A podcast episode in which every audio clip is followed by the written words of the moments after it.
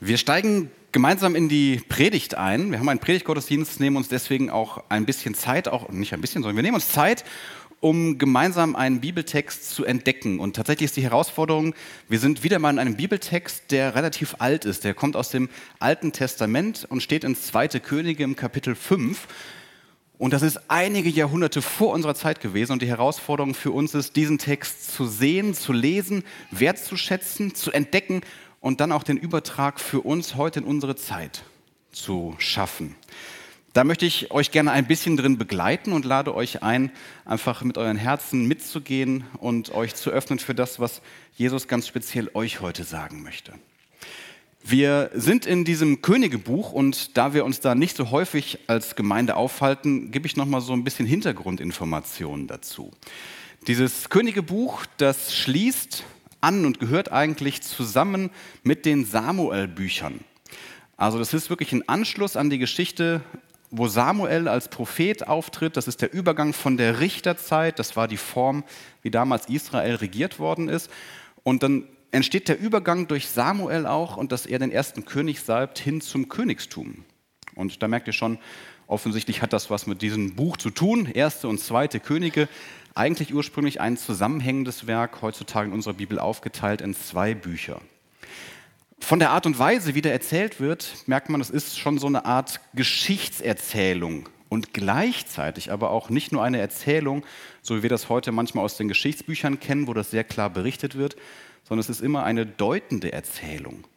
Das heißt, es ist immer die Frage, wie bewertet Gott und wie bewerten die Erzähler, die Menschen, die die Bücher geschrieben haben, die Situation, die politisch und geschichtlich gerade passieren. Das gehört dazu. Und vom Inhalt her haben wir so ein paar ganz große Blöcke, die eigentlich da verhandelt werden. Wir haben einmal den Übergang von David zu seinem Thronfolger zum Salomo. Viele von euch werden den David kennen als den großen König, der das Volk auch angeführt hat und ein Stück weit vereint hat. Unter ihm ist viel Gutes passiert. Er war aber auch ein Mensch, dessen Leben sehr umtriebig und sehr unterschiedlich war. Und dann geht es zu Salomo über. Den haben manche vielleicht noch vom salomonischen Urteil im Kopf, der ein gerechter König war, der Gutes getan hat, der unter anderem den Tempel aufgebaut hat und dessen Lebensweg dann radikal eine Wende genommen hat und weg von dem geführt hat, was Gott als positiv bewertet hat. Das führte dann auch in der Geschichte dazu, dass unter seinen Söhnen das ganze Königtum schon zerbrochen ist und dass das Reich aufgeteilt worden ist in ein Nordreich und ein Südreich über einen massiven politischen Konflikt. Wir kennen das aus verschiedenen anderen Ländern, die schon geteilt gewesen sind, unter anderem auch unser eigenes. Es gibt also eine Reichsteilung, unterschiedliche Volksgruppen, die unterschiedlich religiös unterwegs sind, die zum Teil auch eigene Königtümer und einige Heilig Heiligtümer haben und die von Königen nach wie vor regiert werden. Diese werden im Königebuch jetzt geschildert und sie werden dann auch immer bewertet. Da gibt es manche, die nach Gottes Willen handeln und manche, die das nicht tun.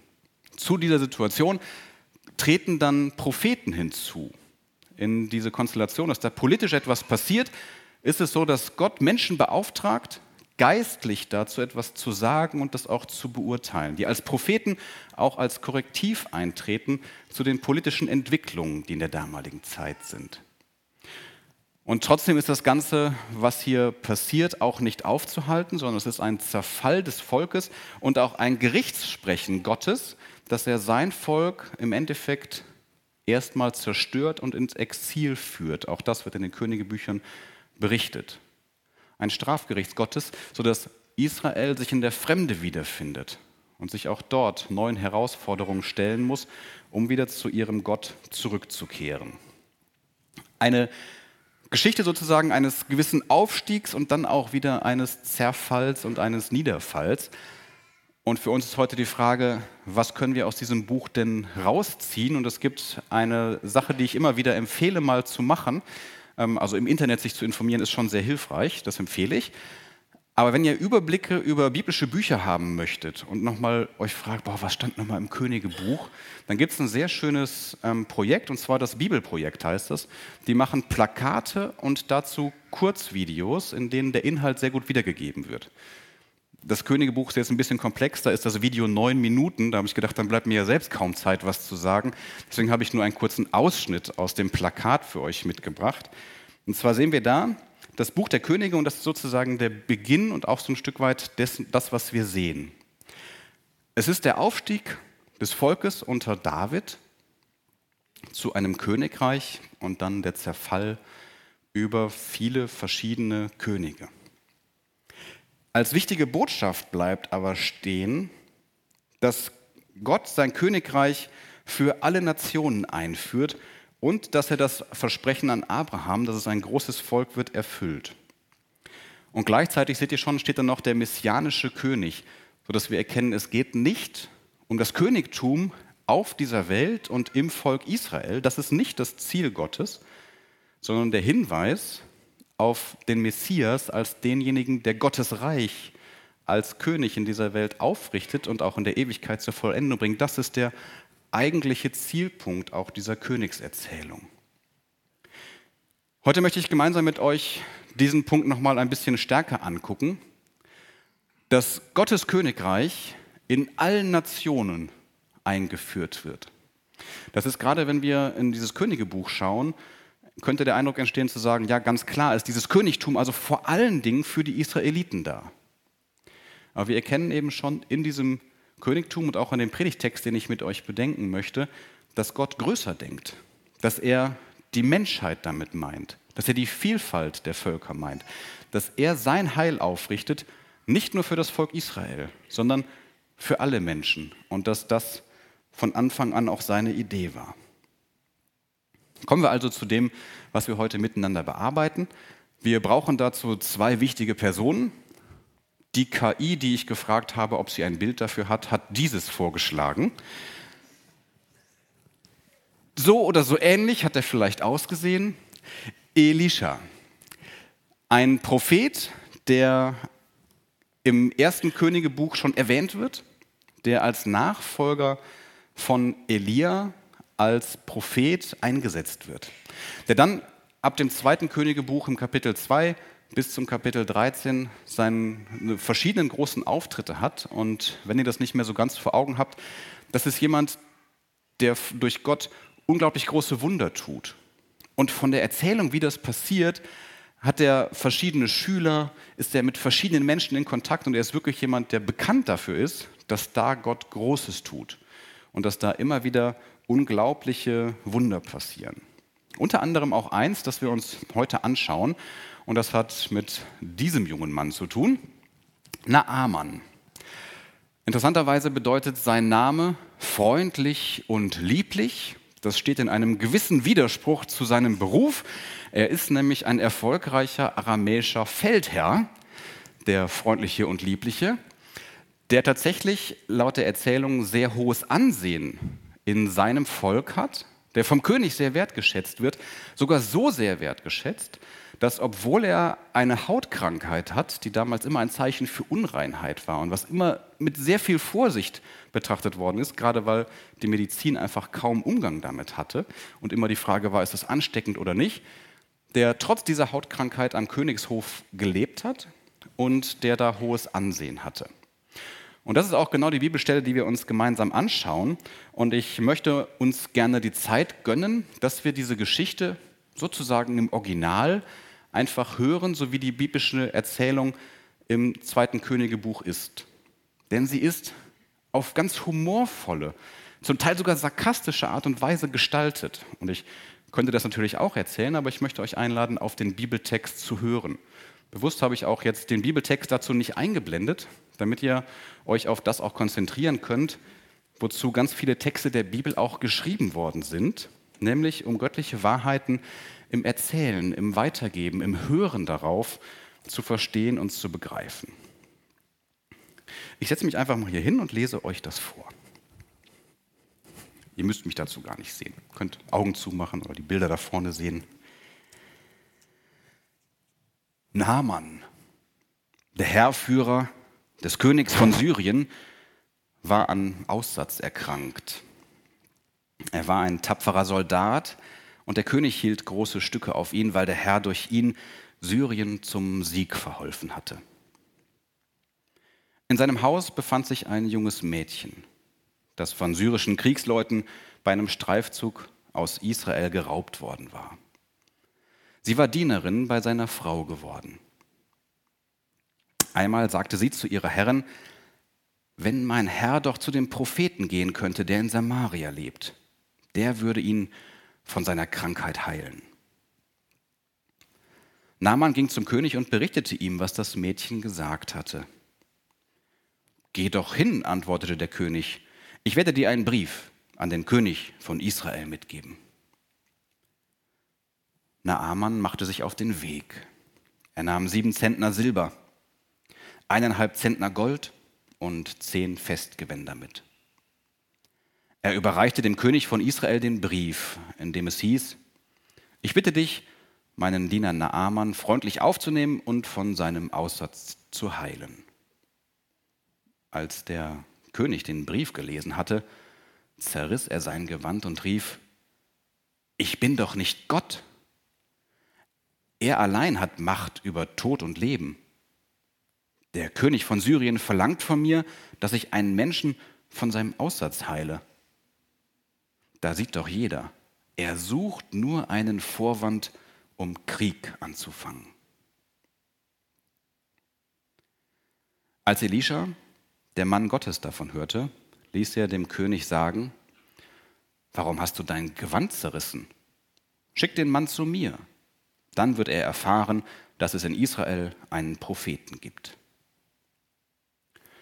Naaman fuhr mit all seinen pferdebespannten Wagen hin und hielt vor Elisas, Elishas Haus.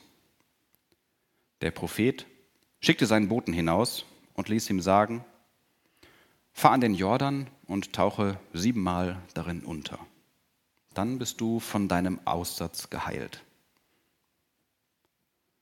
Naaman war empört und sagte, ich hatte gedacht, er würde zu mir herauskommen und sich vor mich hinstellen, und dann würde er den Herrn, seinen Gott, beim Namen rufen und dabei seine Hände über den kranken Stellen hin und her bewegen und mich so von meinem Aussatz heilen.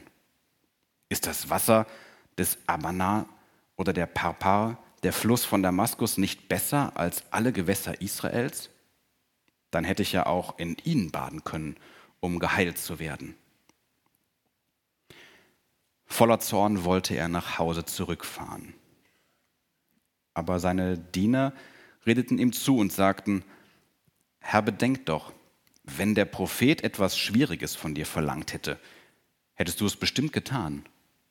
Aber nun hat er nur gesagt, bade dich und du wirst gesund. Solltest du es da nicht erst recht tun?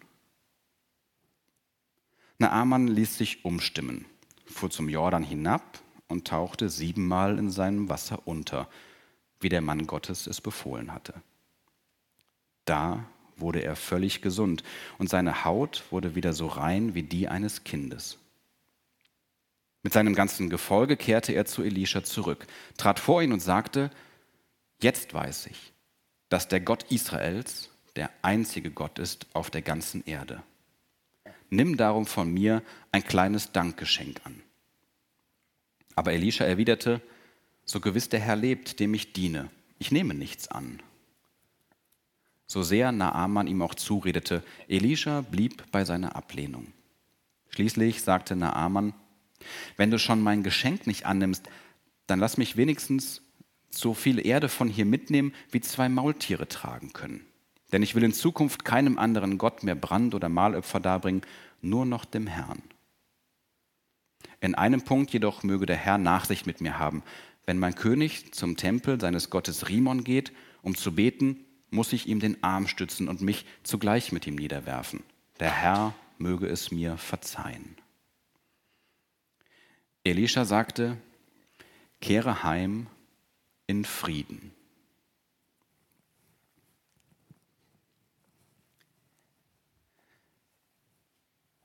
So kommt Naaman zur Erkenntnis des wahren und lebendigen Gottes. Geschildert in dieser, wie ich finde, wunderschönen Geschichte, die mit Augenzwinkern und auch humorvoll beschreibt, wie wir Menschen doch immer wieder sind.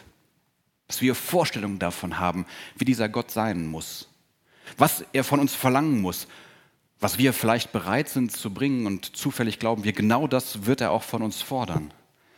So auch Naaman in dieser Geschichte. Und gleichzeitig dieser besondere Gott, dieser besondere Gott, der der Gott vom Volk Israel ist, der aber an dieser Stelle schon ganz früh die weiten Arme für die anderen Völker offenbart, zu dem auch Menschen kommen dürfen, um ihn kennenzulernen, um ihre Gottesvorstellung von dem, wer er ist, korrigieren zu lassen, damit sie von ihm gerettet werden.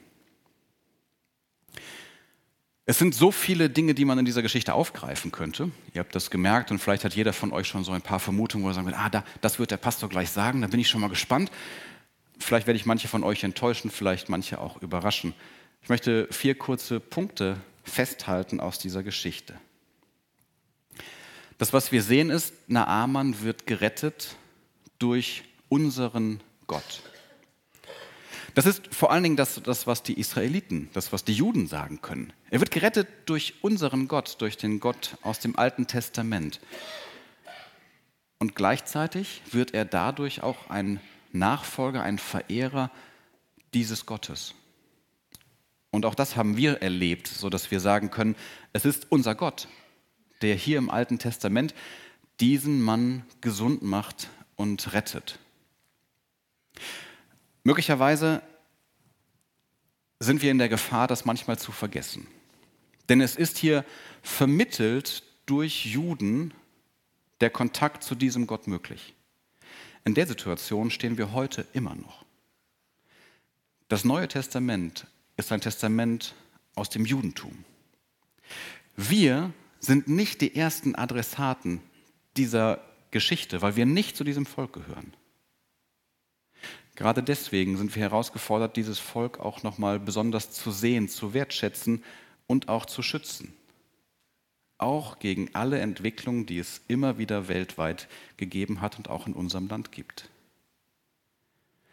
Es ist dieses junge Mädchen, das darauf hinweist und sagt, ich bin zwar beraubt worden oder ich bin geraubt worden aus meinem Land, aber ich denke trotzdem positiv für meinen Herr und wünsche ihm dass er Heilung finden kann.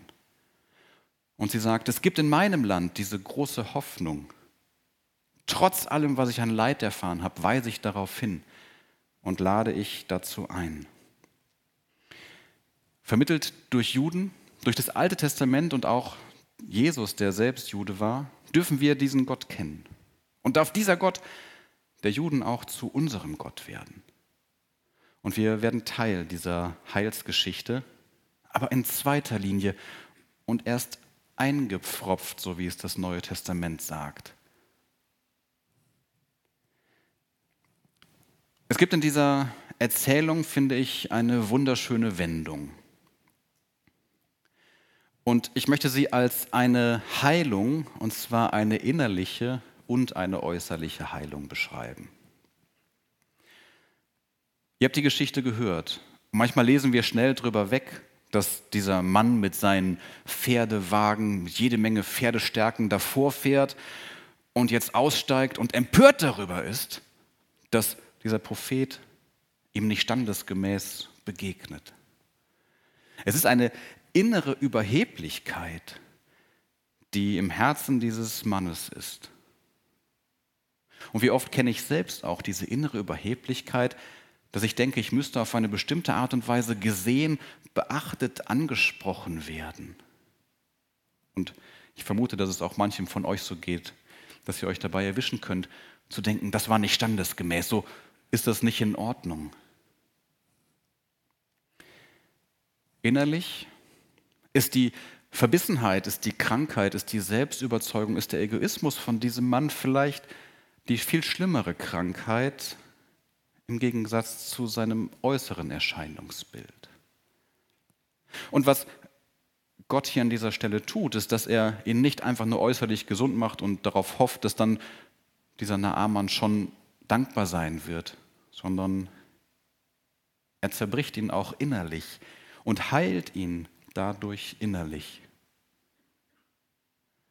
Es ist, finde ich, schwer zu sagen, ob das etwas Geschicktes ist, als Prophet an dieser Stelle zu sagen, ich rede gar nicht erst mit dem, sag dem mal, er soll das und das machen.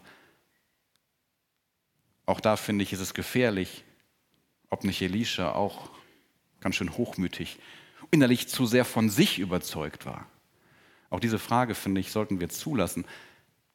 Was deutlich wird, ist aber, dass als er sich auf Gott einlässt, dieser Naaman, er innerlich gesund wird. Und er nachher kommt und sagt, ich möchte ein Diener sein dieses Gottes. Ich bin nicht ein Feldherr dieses Gottes, so wie ich der Feldherr meines Herrn bin in Syrien, sondern ich möchte ein Diener sein. Und da erkennen wir, er ist innerlich geheilt und auch äußerlich geheilt. Und das, was bei ihm dadurch entsteht, ist ein Bekenntnis zu dem einzig wahren und dem einen Gott, wo er nicht sagen kann, ich akzeptiere auch diesen Gott noch neben den vielen anderen, sondern er geht sogar so weit, dass er sagt, ich bekenne mich zu dem einzig wahren Gott, zu dem monotheistischen Gott, zu dem Schöpfergott, zu dem Vater, von dem wir wissen, dass er sich als Jesus Christus offenbart hat. Zu ihm bekennt er sich. Und er sagt ganz ehrlich zu diesem Propheten, ich werde zurückgehen in mein Land und ich werde in manche Verstrickungen wieder hineingeraten, und ich werde manche Dinge tun müssen, die es mir nicht leicht machen. Und Gott möge mir verzeihen, aber mein Herz gehört ihm. Er hat eine innerliche Umwendung erfahren. Er ist nicht nur gesund geworden, sondern er ist auch umgekehrt.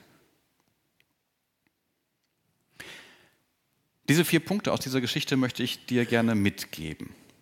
Und nochmal deutlich machen, es ist eine Geschichte von vor tausenden von Jahren. Und trotzdem ist darin so viel Aktuelles. Und ich möchte doch nochmal von da aus auch den Übertrag ins Heute ziehen. Und zwar ist es so, dass diese Geschichte in der Bibel fortgeschrieben wird. Und auch wenn wir in dieser Geschichte im Königebuch gestartet sind, gibt es andere Geschichten in der Bibel, wo genau das aufleuchtet, was hier schon gesagt wird. Gott richtet sein Volk und richtet sein Reich unter allen Nationen auf. So ist es zum Beispiel in Lukas im Kapitel 4. Da bezieht sich Jesus wortwörtlich auf diesen Naaman. Da lesen wir, er, nämlich Jesus, sprach aber, wahrlich ich sage euch, kein Prophet ist willkommen in seinem Heimatland. Aber wahrhaftig ich sage euch, es waren viele Witwen in Israel zur Zeit des Elia als der Himmel verschlossen war, drei Jahre und sechs Monate und eine große Hungersnot herrschte im ganzen Land. Wenn euch das interessiert, das kann man nachlesen in den Königbüchern. Und zu keiner von ihnen wurde Elia gesandt, als allein nach Serapta im Gebiet von Sidon zu einer Witwe. Und viele Aussätzige waren in Israel zur Zeit des Propheten Elisha. Und keiner von ihnen wurde rein, als allein Naaman der Syrer. Jesus bezieht sich darauf, dass er sagt, meine Sendung ist so unpopulär, dass viele Menschen sich gegen mich stellen werden, dass sie mich nicht anerkennen werden. Aber ich bin gesandt zu den Menschen, die mich brauchen. Ich bin gesandt zu den Menschen, die noch nicht zu mir gehören. Auch zu den Menschen aus den anderen Nationen. Wir lesen auch in Lukas 17. Er, Jesus, kam in ein Dorf. Dort begegneten ihm zehn Männer, die am Aussatz erkrankt waren. Sie blieben in einiger Entfernung stehen und riefen laut, Jesus, Meister, hab Erbarmen mit uns. Jesus sah sie an und sagte zu ihnen, Geht und zeigt euch den Priestern. Noch während sie unterwegs waren, wurden sie geheilt und rein. Einer von ihnen kehrte wieder zurück, als er merkte, dass er geheilt war. Er lobte Gott mit lauter Stimme, warf sich vor Jesus zu Boden und dankte ihm. Und dieser Mann war ein Samariter. Und Jesus sagte zu ihm, steh auf, du kannst gehen, dein Glaube hat dich gerettet. Es ist ein Mann, der genau zu dem Volksstamm gehörte, zu den Menschen, zu denen Jesus eigentlich von seiner Herkunft ein distanziertes Verhältnis haben müsste. Zu den Menschen, die irgendwie die gleiche Herkunft haben, aber doch unterschiedlich und anders sind, so wie auch wir Menschen, wenn wir ehrlich sind, alle das gleiche Wasser trinken, alle gleich Mensch sind. Und doch haben auch wir immer wieder Vorbehalte zu Menschen, die dann doch wieder ein bisschen anders sind als wir. Sodass wir denken, sie hätten dadurch weniger Rechte oder andere Rechte, hier oder dort zu sein oder sich zu verhalten oder nicht zu verhalten.